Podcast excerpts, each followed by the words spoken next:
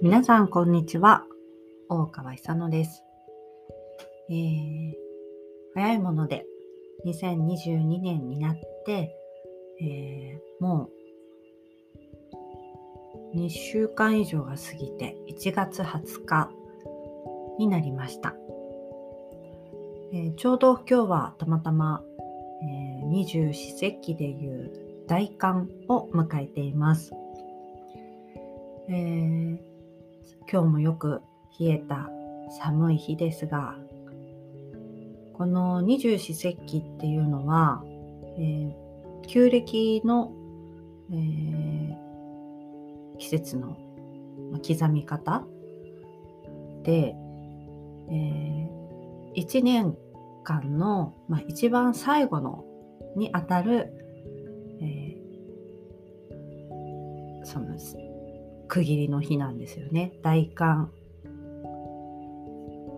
で、大寒が二十四節気っていうのは、えー、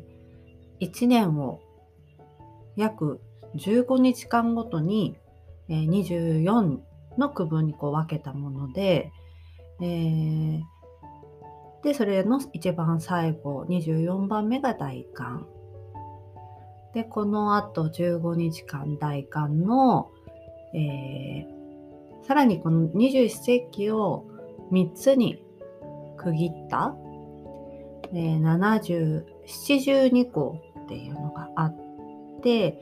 えー、二十四節気をさらにこう5日ずつの3つに分けて、えーこうえー初めと真ん中と終わりの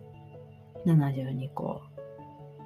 初項時項末項って読むんでいいのかな？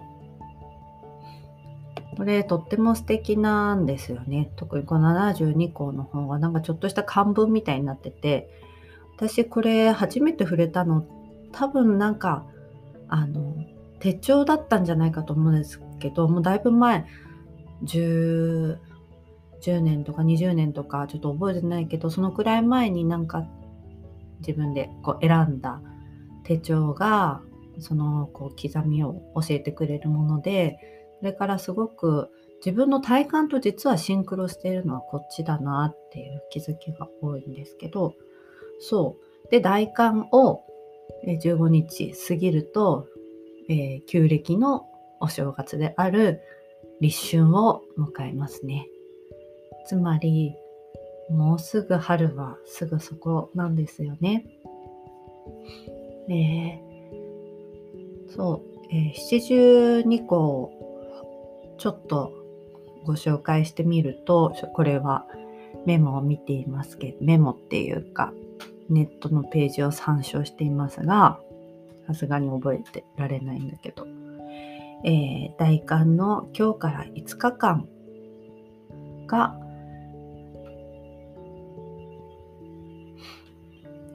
えーなんていう期間かっていうと、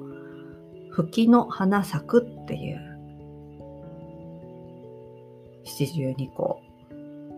吹きの塔が顔を出し始める頃。で、1月25日頃になると、えー次の七十二項に移って、沢水凍り詰めるって読む？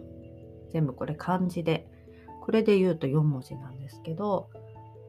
えー沢にね、もう氷がこう厚く張り詰める頃っていう風に書いてあります。こう沢にね、こう流れていく水さえも熱く凍るほどすごく寒いっていう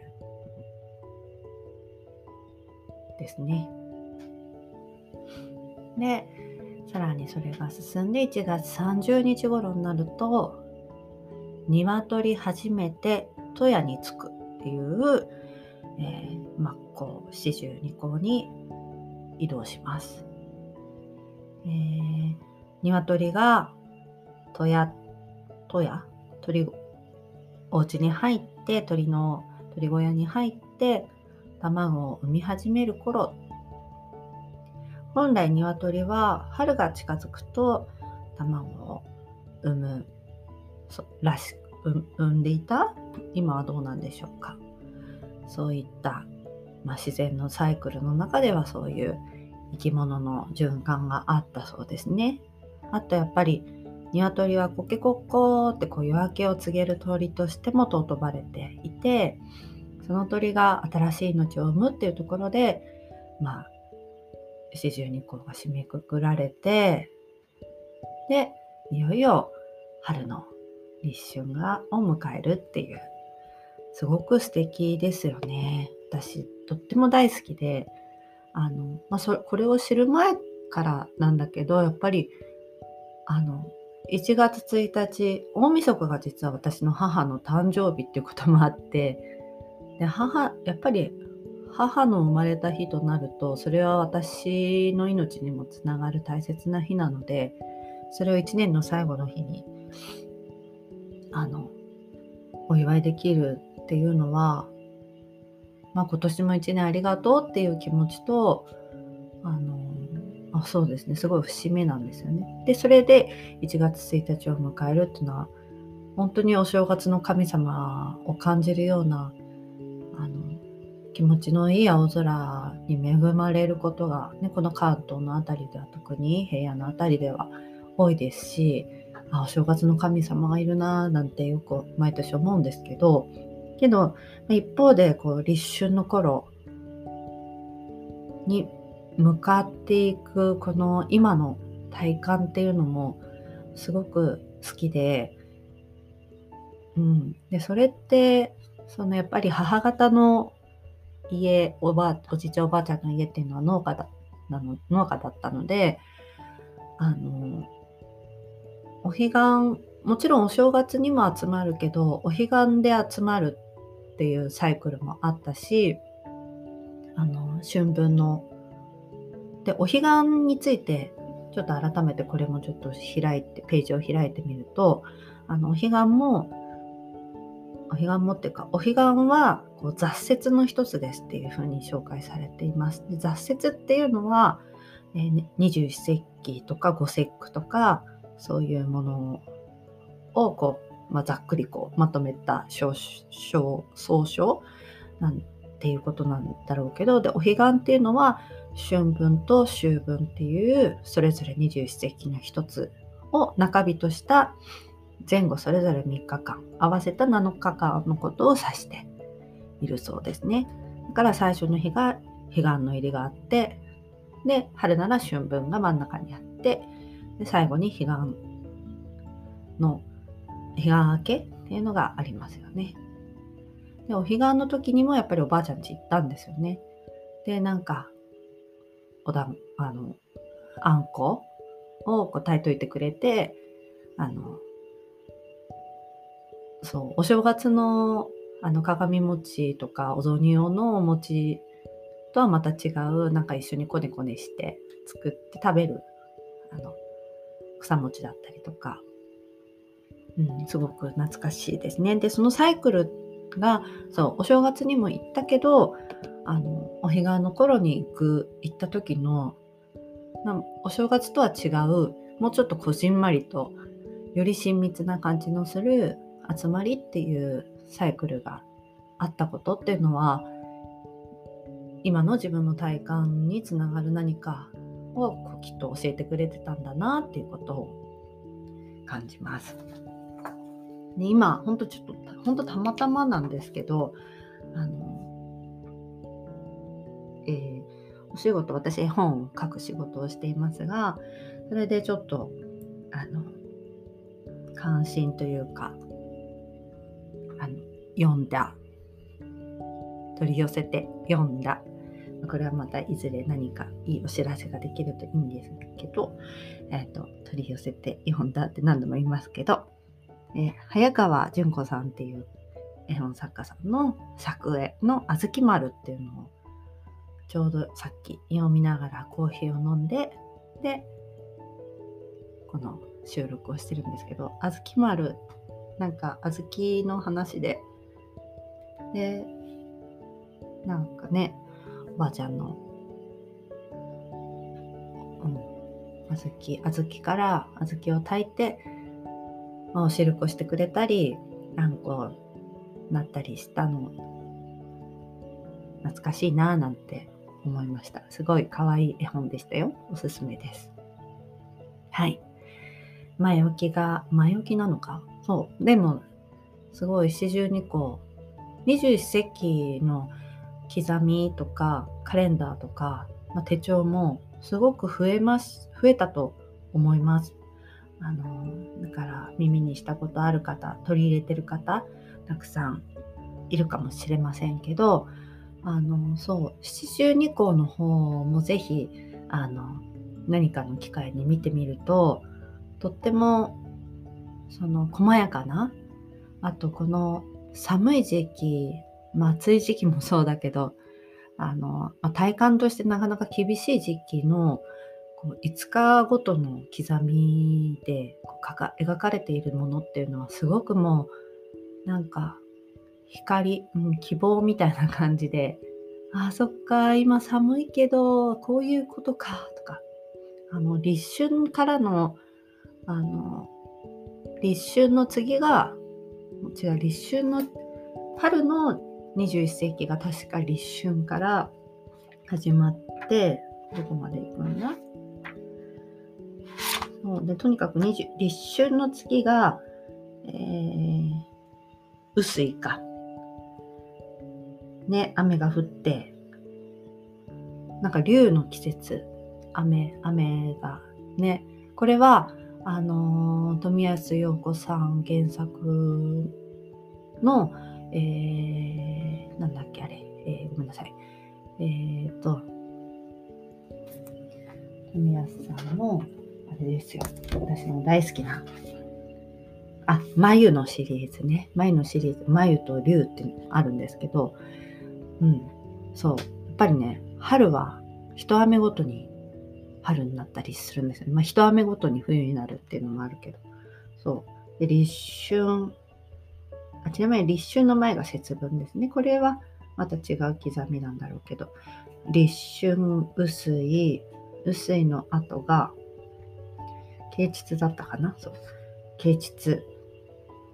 今年は3月5日のあたりなんだけど、あの、これもすごい大好きな、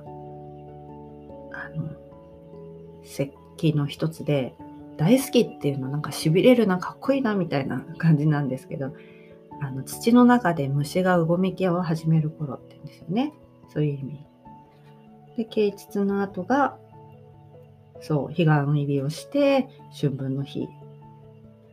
で春分の日の後に彼岸が明けて、4月になると生命って全てのものがこうもう光り輝くっていうもうこれ初夏の石器になってるんじゃないのかなあるかなさすがに。で、国ねなんてこれこれ言い出すと止まらないけど国はあの穀物をの恵みとなる雨が降るんですよね。で、面白いですよね。で、88夜とか、これも脱出の方なのかな。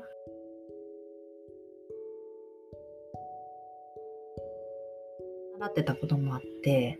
で、お茶、こう、床の間にこう掛け軸がしてあって、この、えー、四十二項の方だったかな。21世紀かな。がなんかこう書かれた軸がかかっていたこともあって、やっぱりね、全部同じ、なんか季節をね、めでるもの、お茶もね、そういう、まあ、席で自然を、何でしょうか？私あんまりわかんないけど、自然をね、こう、お庭とかを見ながらお茶を味わって、ね、器とか味わって、今日っていう季節を味わうような、やっぱり間ですよね。うん、いいですね。私とっても大切な感覚として自分の中にいつも感じています。はい。で、えー、今日は何を話したかったかっていうと、あの、まあ、今話したことも、あって思って話したんだけど、数日前になんかふっと思った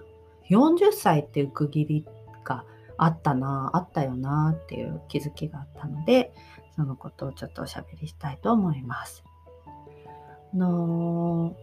のコロナもあってかあと私自身のあのまあ季節人生のね季節の巡りの中でこの2年間っていうのは結構大きかったですね。でちょうどそのあの本当に図らずもだけどヨガスートラの学びがちょうど2年前の1月からなので今満2年を迎えているんだけどでその直後にコロナもあってあのまあまあ本当いろんなことが整って、えー、ちょ今からなんか2年前に勉強始めて1年半後ぐらいにすごいしんどい夏があってちょっといろいろなところに相談したりお世話になった方がいたりする夏があったんですけどあのまあ、そういった経験も初めてだったのでやっぱりそこをポイントにいろんなこの2年は大きかったよとか振り返ったりした時にねその区切り期間で、まあ、ポイントを何て言うかこうシェアしたりする話が多かったなって思ったんだけどいやいやなんかそれよりもやっぱそれよりもっていうかそれの前のやっぱり序章じゃないけどなんかあって、あの、私は昭和53年生まれなので、今年5月生まれだからもう少しね、4ヶ月で44歳になるみたいなんですけど、40になる時ってやっぱり結構、おおってなりました。で、それはこう、皆さんにとってもいろいろ感覚があ違いもあるとは思うしでもなんとなくわかるって思ってもらえることもあるかなと思うんだけどまあ私で言うとなんかこう記憶の中できっとこれは私が例えおばあちゃんになったりとかしたとしてもお母さんとかあの仲の良い方おばあさんとかいう人を身近なまあ、それだお父さんでもいいもちろんいいと思うんだけど、まあ、私の場合はね思い出した時になんか多分40代ぐらいの姿を思い出す。ででその頃の自分っていうのがもちろん子供だったわけだけどあの、まあ、子供の頃お母さんっていう人を見ていた時間記憶としてなんか一番なんか届体のなんか中心に残っているのがそうそうそんな感じでだから40っていうとそれお母さんじゃんみたいな。でいやいやでももちろんね母も年取り元気ですけどおかげさまであ違うんだ私なんだ私が40なんだみたいな目が覚めるようなね外側から教えられることってすごくあるけど。あとまあこれも本当に古い刷り込みとかね、昔からよく言っている言葉で、あの、人生80年みたいな一つの尺っていうかね、うん、ありますよね、そういう表現が。で例えばそういった時に40っていうのはちょうど中間地点なので、まあ、40っていう区切りは自分にとってまあ大きかった。でその時にでもあ40かしっかりしなきゃっていうよりもどっちかっていうと30代の方がその感覚強くってで40になもうすぐ40になっちゃうからそれまでになんかしなきゃみたいなどうにかしなきゃみたいな感覚があったような気がします。で、まあ、いざ40を迎える時なのか迎えた頃なのか後なのか分かんないけどなんか肩の力が抜けていったような気がしています。でまあそんなような話は他の方からも聞くような気がするし先輩方からも、うん、40代楽しいよみたいな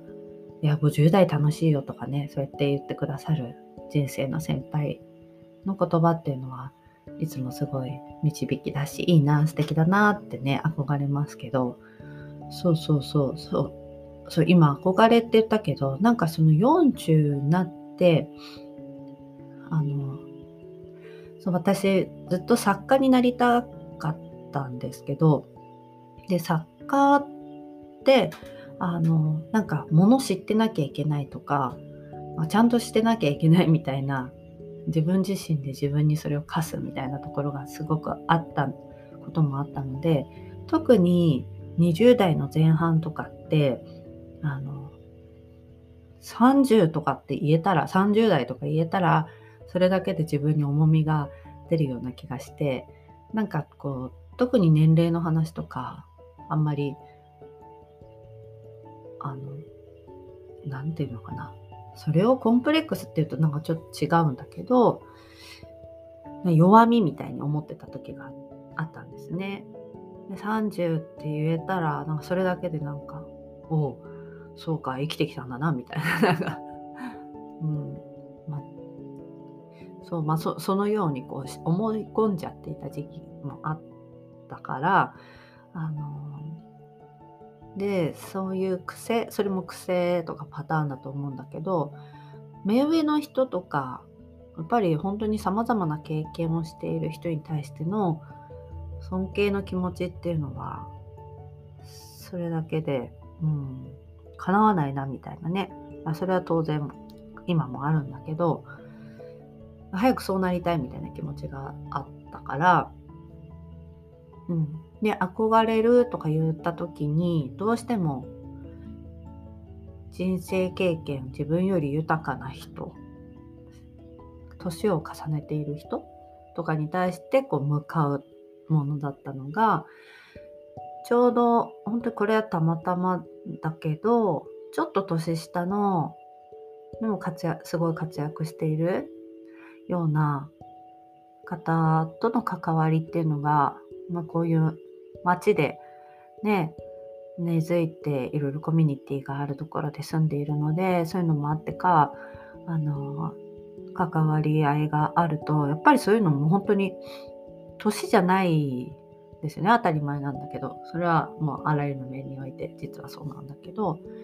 でなんかあでも結構そういうところにこだわりがあったんだなっていうことをこだわりを手放せたことで気づけてで自分よりも年下の人からもっと学びたいなってすごい思えた時すごく気持ち自分自身が気持ちよかったことを覚えています。でうんでなんかそれって、まあ、具体的に私の中で思い出している人とかもいるんだけどあの何て言うのかなすごく大切なタイミングだったような気がしていて、うん、でそだからこそあの例えばスートラとかあもっと何て言うのかな。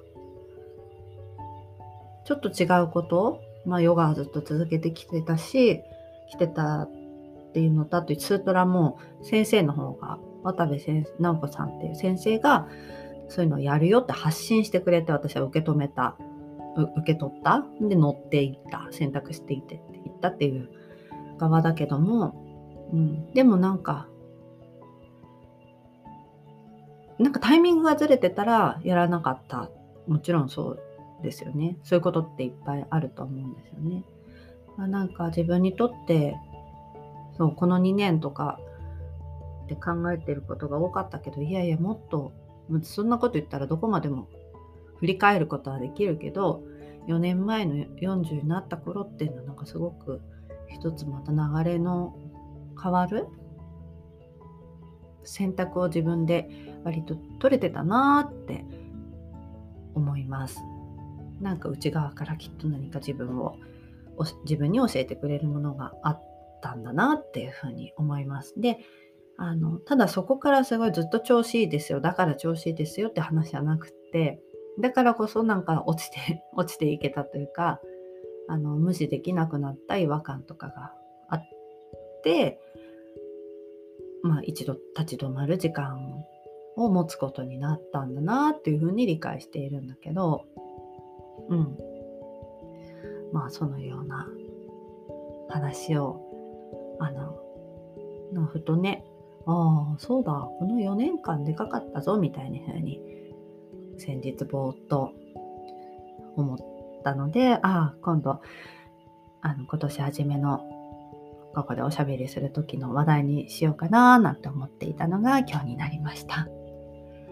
えー、今年はあのいろいろ絵本作家大川勇としての、えー、出版のお知らせが今のところで3つできることが決まっていて嬉しいです。えー、うちあもう全部言えるタイミングなのでだというと一番最初に出る予定なのが、えー、虹の絵本屋さんからビーズのお友達っていう絵本をが出ます。でこれに関わっています。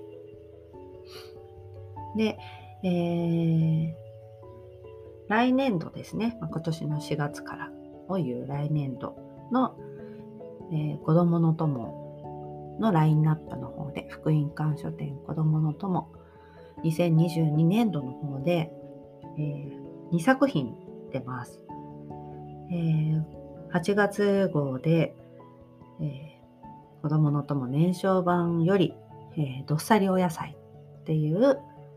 絵本が出ます。出る予定です。で、もう一つは、えー、来年度の3月なので、実は来年の3月ってことになっちゃうんですけど、1年以上ありますね。はい。でもまあ、そう、解禁になったのでお伝えすると、えー、今度初めて小さな科学の友で出ます。はい。タイトルが、あわわわわ熊のたんくんっていうお話、うん、絵本が出ます。とても嬉しく思っています。そうですね。あと、まあ、あの、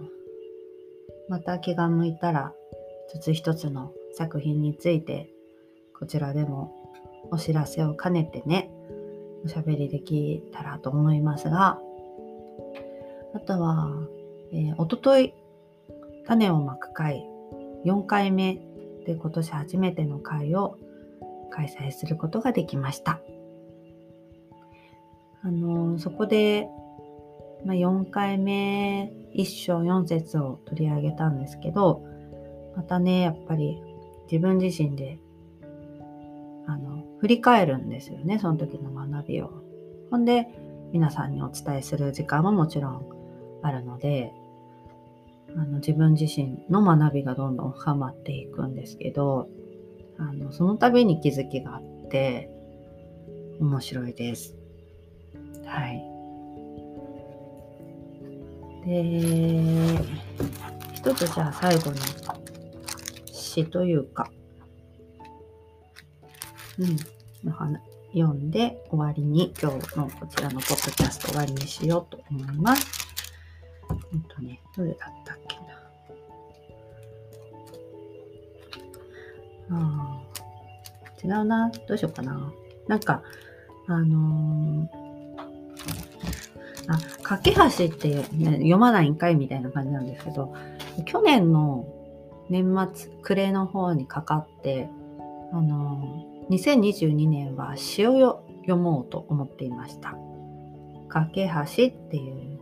詩のシリーズを、あの、なんとなく、暮れから自分自身で試みで投稿をして発表したりしていて、本格的、本格的にっていうか何も変わらないんだけど、あの、紡いでいこうと思っています。うん。ちょっと読むのはまた今度にして、今日はこれで終わりたいと思います。ピンポーン。えー、今日も最後まで聞いてくださってありがとうございます。2022年も皆さんにとって、えー、光でいっぱいのいい年になりますように、私自身も楽しい一年にしたいと思っています。では、また良い一日を。